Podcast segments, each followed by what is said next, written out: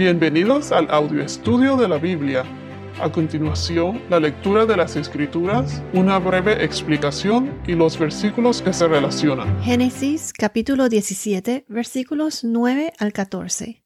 Dijo además Dios a Abraham, Tú, pues, guardarás mi pacto, tú y tu descendencia después de ti, por sus generaciones. Este es mi pacto con ustedes y tu descendencia después de ti, y que todos guardarán. Todo varón de entre ustedes será circuncidado. Serán circuncidados en la carne de su prepucio, y esto será la señal de mi pacto con ustedes. A la edad de ocho días será circuncidado entre ustedes todo varón por sus generaciones. Asimismo, el siervo nacido en tu casa o que sea comprado con dinero a cualquier extranjero que no sea de tu descendencia. Ciertamente ha de ser circuncidado el siervo nacido en tu casa o el comprado con tu dinero. Así estará mi pacto en la carne de ustedes como pacto perpetuo. Pero el varón incircunciso, que no es circuncidado en la carne de su prepucio, esa persona será cortada de entre su pueblo. Ha quebrantado mi pacto. Hasta ahora hemos estudiado que después de haber pasado trece años, Dios se le aparece nuevamente a Abraham. Abraham.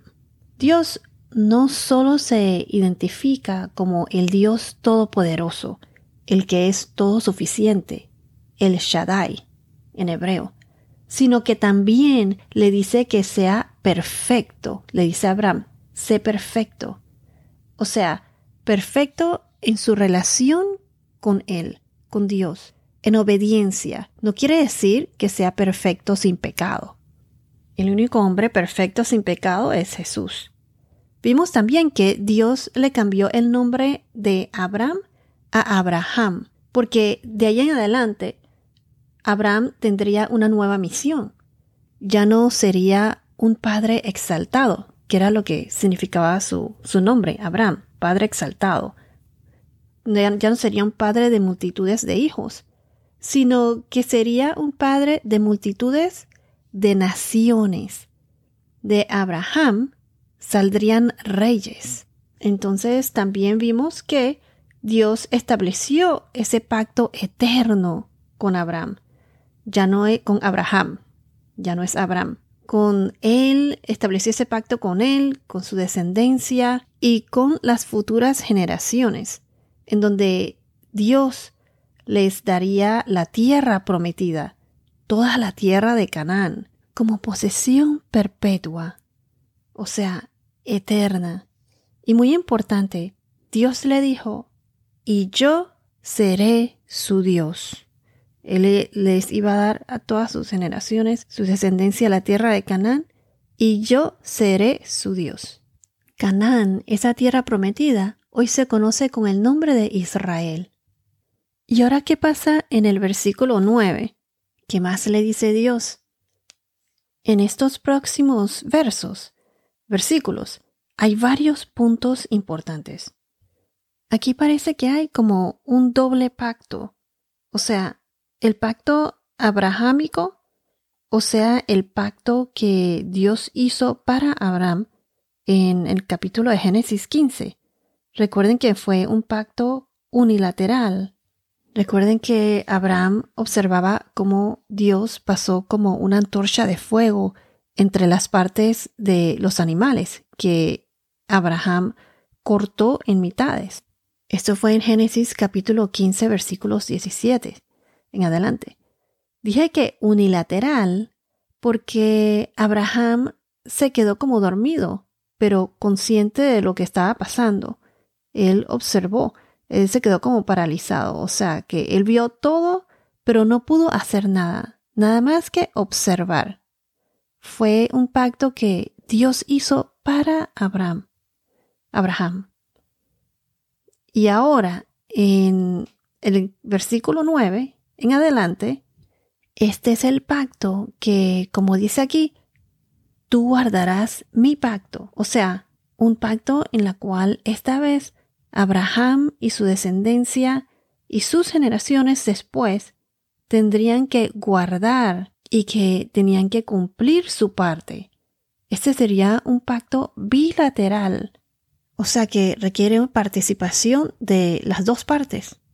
Y se requería que Abraham guardara ese pacto. Abraham y su descendencia y sus generaciones.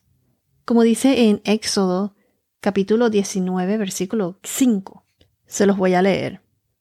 Ahora pues, si en verdad escuchan mi voz y guardan mi, mi pacto, serán mi especial tesoro entre todos los pueblos, porque mía es toda la tierra. El segundo punto importante que quiero mencionar es que Dios estableció una señal para ese pacto. ¿Y cuál fue la señal? Fue la señal de la circuncisión. Como dice aquí, el pacto que ustedes guardarán. Todo varón de entre ustedes será circuncidado. ¿Y qué dice en el versículo 11? Y esto será la señal de mi pacto con ustedes. Entonces, ¿qué tenían que hacer para aceptar ese pacto? O sea, para participar en ese pacto. Pues la circuncisión.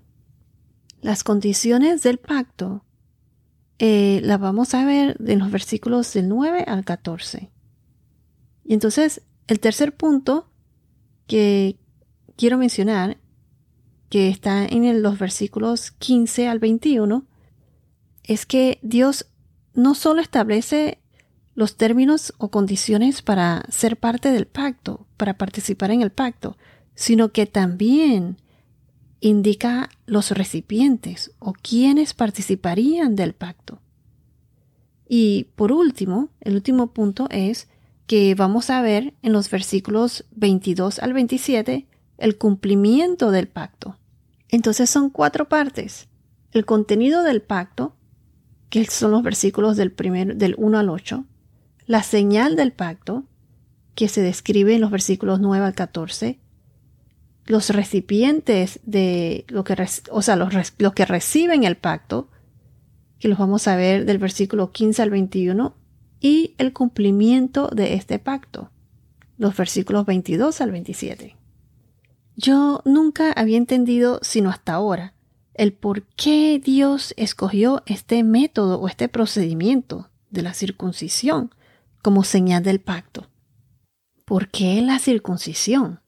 Eso a mí me sonaba algo como salvaje. Y eso que soy mujer. Imagínense cómo sería para los hombres. Y claro, se refiere más para los hombres porque esto implica el órgano genital del hombre. Entonces, ¿por qué la circuncisión?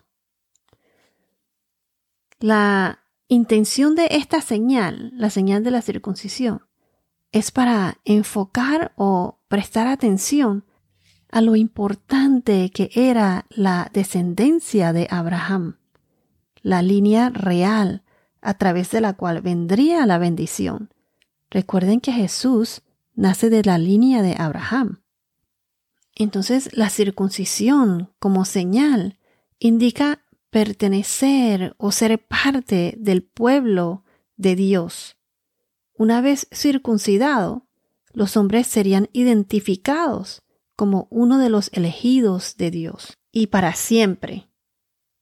Aquí la circuncisión es la señal que no es solo para Abraham, sino que incluye su descendencia, sus descendencias y generaciones después. Y hace sentido que el órgano reproductivo es el vínculo que se relaciona con la procreación y como resultado de ahí las descendencias y generaciones. Es un recordatorio de la semilla que nace de la descendencia de Abraham. ¿Y quién es esa semilla? Pues Jesús. En Hechos capítulo 7, versículo 8, Hechos 7, versículo 8 nos dice así. Dios le dio el pacto de la circuncisión y así Abraham vino a ser el padre de Isaac y lo circuncidó al octavo día.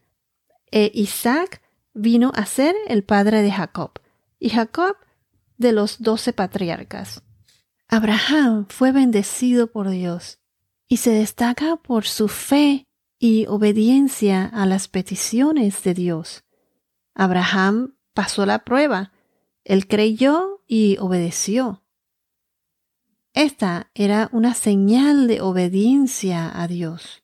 Si vamos a la carta del apóstol Pablo a los romanos, capítulo 4, versículo 11, nos dice así, Abraham recibió la señal de la circuncisión como sello de la, de la justicia, de la fe que tenía mientras aún era incircunciso, para que fuera padre de todos los que creen sin ser circuncidados, a fin de que la justicia también se les tome en cuenta a ellos.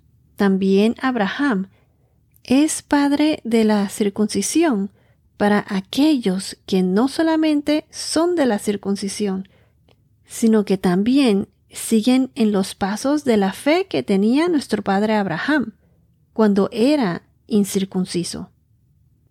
La circuncisión es como una relación más personal con el Señor, el Dios verdadero.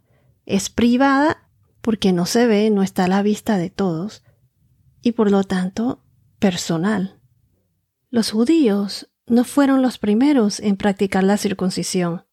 Hay una hipótesis que encontré en donde dicen que los primeros estudios occidentales atribuyeron los orígenes de la circuncisión al antiguo Egipto. Pero muchos estudiosos de hoy en día creen que el origen de la práctica de la circuncisión, debido a que se hace en Occidente y Oriente Medio, se remota más atrás y se origina en los habitantes del sur de Arabia y partes de África.